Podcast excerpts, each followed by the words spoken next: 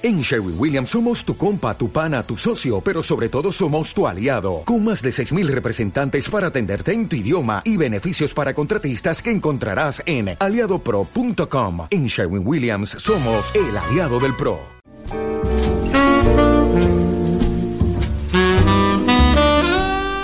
14 minutos. Jamás me había pasado que el entrevistado me, me esté entrevistando a mí. Si hubiéramos abierto el micrófono dos minutos antes, estarían escuchando a Juan Antonio Ibáñez. Se nota que es periodista de profesión y me preguntaba cómo había visto yo este libro que tenemos hoy entre manos, que es Con canciones de amor y sexo, un diario emocional y neorromántico.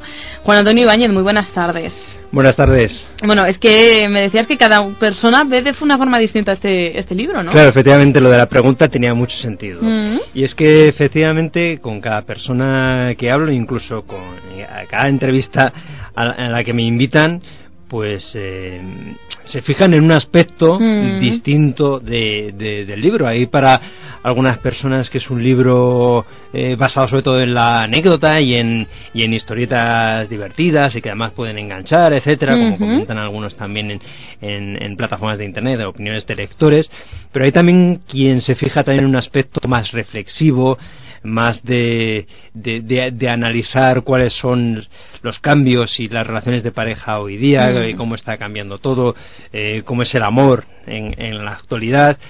Y, y bueno, y alguno también que se de la parte también más eh, que se acerca un poco al erotismo, aunque no es un libro erótico en sentido estricto, Hmm. y me llama bastante la atención y claro, era mi primera curiosidad, ¿no? bueno, pues no le he contestado, ¿eh? porque justo entraba en la entrevista. Para mí, si, fíjate, ¿eh? que no solo daría mi opinión así en las entrevistas, porque vosotros sois los protagonistas, sí que me parece que es una reflexión sobre las distintas relaciones sentimentales que pueden existir. Cómo vamos evolucionando, cómo va evolucionando nuestra forma también de enfrentarnos a esas relaciones y, y cómo cada momento de nuestra vida y cada persona que nos encontremos enfrente o a la que nos enfrentemos en esa relación, la otra parte, pues hace que sean distintas, ¿no? Sí, es, es un libro de tipos de formas de amar, ¿no? Hay Mm. muchas formas de amar en ese libro, hay mucha reflexión al respecto, eh, aunque entre eso, entre aventuras, historias, etcétera. Y yo creo que estas diferencias de, de fijarse en un aspecto u otro del libro, aunque luego efectivamente lo veas desde un punto de vista más, más global, tiene que ver con el momento de vida que a ti te pille como lector. Mm. No, me, no me cabe ninguna, ninguna duda.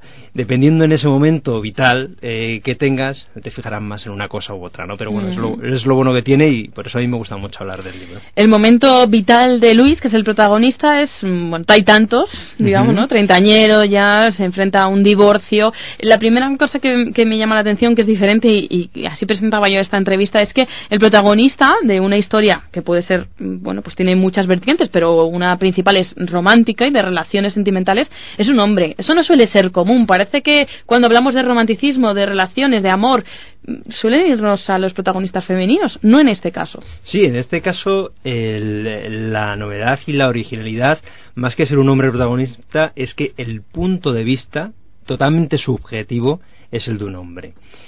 Eh, no es novedad absoluta en ningún caso, ¿no? Pero sí es cierto que estamos más acostumbrados a que las, eh, las historias son contadas desde un punto de vista femenino, por una mujer, y o queriendo agradar a una mujer, ¿no? Por decirlo de alguna manera, ¿no? Como también me han comentado en alguna ocasión.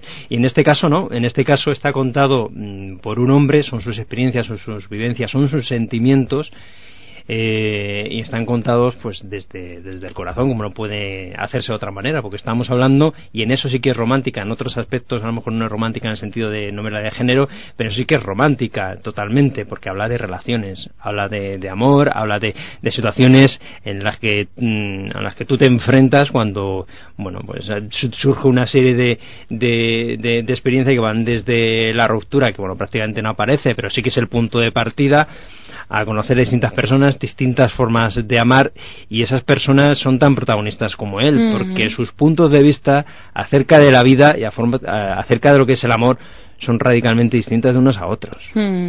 Como decimos, arranca cuando se produce ese divorcio y después ya, bueno, pues se van sucediendo algunas relaciones, eh, pues lo común hoy en día, ¿no? Este realismo también hablaremos de ello, acerca mucho al lector, pues que se buscan citas por internet, etcétera, etcétera, ¿no? Pero también se huye un poco de los estereotipos, porque a mí me gusta mucho esto que decís, eh, que, que algunos expertos dicen que en esta cultura de la imagen también los mitos románticos estereotipados pueden perjudicar nuestra percepción del amor. Es decir, parece que el amor tiene que ser de una forma, que es decir, amor para siempre, amor entregado, etcétera, y no tiene por qué, ¿no? Hay muchos estereotipos en el amor en los que también eh, se ven reflejados porque no estén o porque estén en este libro. Claro, sí, realmente nos vemos muy, muy, muy, muy influenciados por, por, esos, eh, eh, por esos estereotipos, o mejor dicho, más que estereotipos, mitos, hmm. porque los mitos no existen. Entonces, el que nos sintamos eh, tan influenciados, y dependiendo los grados, y dependiendo las personas, literalmente, será de una forma u otra, puede generar problemas y problemas importantes. Eh, como comentabas al principio, mi labor de periodista y de investigador y también de divulgador, de científico, me ha llevado en los últimos tiempos a, tener la oportunidad de, entrar en contacto con expertos en sexología, psicología, eh, psiquiatras, etcétera, ¿no?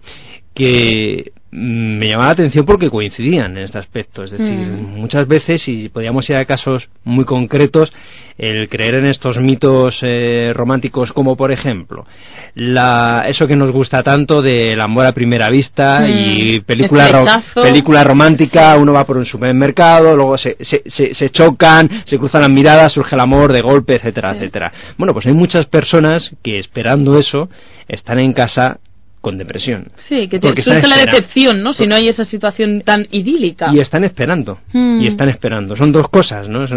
o están en, en su casa con un matrimonio que podría ser feliz, pero como piensan que a lo mejor no es eso lo que... Es que ha hecho mucho daño la comedia romántica, ¿eh? Claro, yo no lo critico en ningún, en ningún caso. Yo creo que ha hecho daño, porque estamos como esperando el, príncipe azul que venga en el caballo blanco, etcétera, y ¿por qué tiene que ser así el amor? A ver, lo importante, yo no lo critico en el sentido de... Hay aspectos en la literatura, en el arte, etcétera, que están en el ámbito de la fantasía, y no hay ningún problema. El problema es de la persona que no se da cuenta lo que es realidad o ficción, ¿no? Mm. O lo que es mito o lo que es realidad.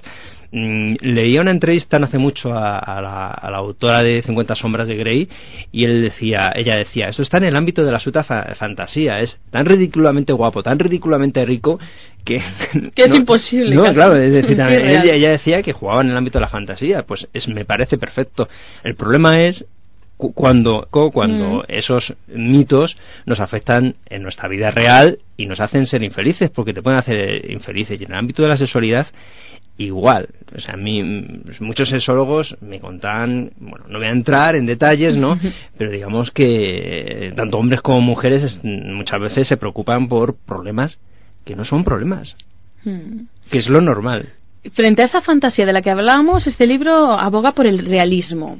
Mm, bueno, lo, que leemos, lo que les pasa a los protagonistas, nos sentimos muy identificados porque además se dice con un lenguaje pues muy volcado con ese realismo que también se, se refleja en, las situaciones de que se acerque más al, espectador, bueno, al espectador no al lector en este caso. Sí, precisamente, por ejemplo, en este libro no, no se juega tanto a lo fantasioso, sino que se, se juega a, a, que el lector se pueda sentir identificado, no porque lo haya vivido, sino porque a lo mejor lo quiere vivir, mm. no, quiere, no quita una cosa con la otra, pero sí, sí es cierto que está además escrito de una forma muy, muy, muy, muy, muy directa, muy clara, y es fácil, digamos, meterte eh, en, la historia de los personajes y, vivirlas, ¿no? Mm. También me, me gustaría comentar contigo, bueno, pues una expresión que es común en distintas partes del libro, que es la pérdida de la virginidad. Parece que en la sociedad actual mm, perder la virginidad es algo que tenemos todos muy definido, pero tú juegas con ese doble sentido de que se puede perder la, virginidad repetidas veces, en diferentes edades. Es el descubrimiento, ¿no? Sí, efectivamente, es una metáfora, es una metáfora sexual, o como queramos mm, decir, es querer utilizar la palabra que, bueno, denota cosas como eh, virginidad según Real Academia, tiene que ver con lo que todavía no está arado, hmm. con lo que no se ha utilizado todavía para lo que realmente vale, también tiene que ver con, con el concepto de pureza. Bueno, pues realmente eh, en, este, en esta metáfora de lo que se habrá es de descubrimientos y como estos descubrimientos y estas ayudas para conocer cosas nuevas, para hacer, para hacer eh, ser, ser feliz, para mm, también eh, bueno, para no tener prejuicios en algunos casos o, muchas cosas que creías asentadas de repente se te da la vuelta y resulta que, ya no las tienes tan claras, etcétera, pues es un camino también de, pérdida de virginidad y es cómo se siente Luis, que es el personaje de, Hmm. de- del libro, porque a lo largo de las historias va teniendo una serie de descubrimientos personales, porque se está abriendo al mundo de una forma totalmente distinta como él lo, lo tenía pensado en, un, en un- en un primer momento, en la primera composición del lugar que tenía. Pero no solo él, yo creo, después de, de analizarlo eh, posteriormente, que cada uno, y podría decir por qué, pero cada uno de los personajes, que casi todas son mujeres, eh, también pierde la virginidad o está en ese proceso de pérdida de virginidad. Tanto como perder la virginidad no lo sé, porque yo creo que no deberíamos perder la virginidad nunca, en esto Mm. tendríamos que tener siempre esa mirada. Y en ese sentido, sí es muy importante es cuando te replantean los mitos.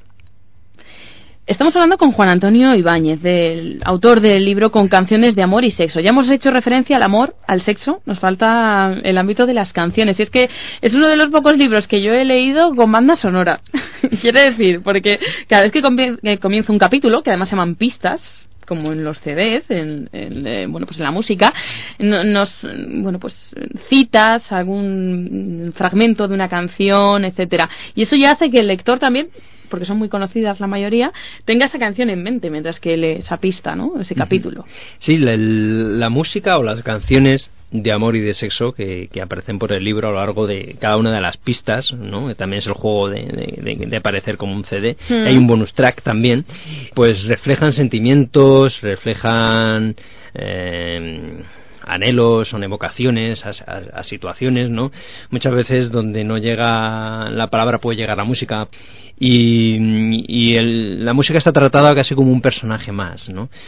Como un personaje más o casi también como el eh, antiguo coro del teatro clásico, ¿no? Que, que acompañaba con canciones eh, la, la historia, ¿no? Mm, está totalmente integrado y, y por eso es con canciones de amor y sexo, porque este diario eh, tiene su banda sonora que son estas canciones Mm. de amor y de sexo. Encontramos canciones de Bumburi, de Pitch Mode, de Tonchu, La Casa Azul, Presuntos Implicados, bueno, muchísimos. Eh, Intergeneracionales, sí, canciones desde los años 60 a actuales del año pasado. Mm. Juan Antonio Ibáñez es eh, autor de Con canciones de amor y sexo. Bueno, pues eh, todos los que les haya picado el gusanillo de descubrir este libro, ¿cómo lo pueden hacer?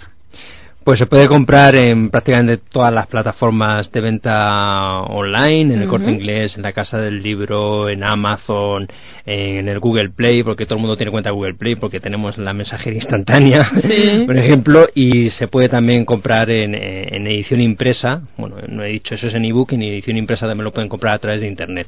Ten- tengo una página web que es con canciones de amor y sexo.com, con canciones de amor y sexo.com, y allí están todas las opciones, porque hay muchas para, para comprar. Juan Antonio Ibáñez, que ha sido un placer compartir estas reflexiones con, contigo, estas canciones de amor y sexo, que bueno pues eh, están en este libro, en estas páginas, pero también les hemos dado vida a través de, de esta entrevista y ha sido un placer tenerte aquí con, con nosotros.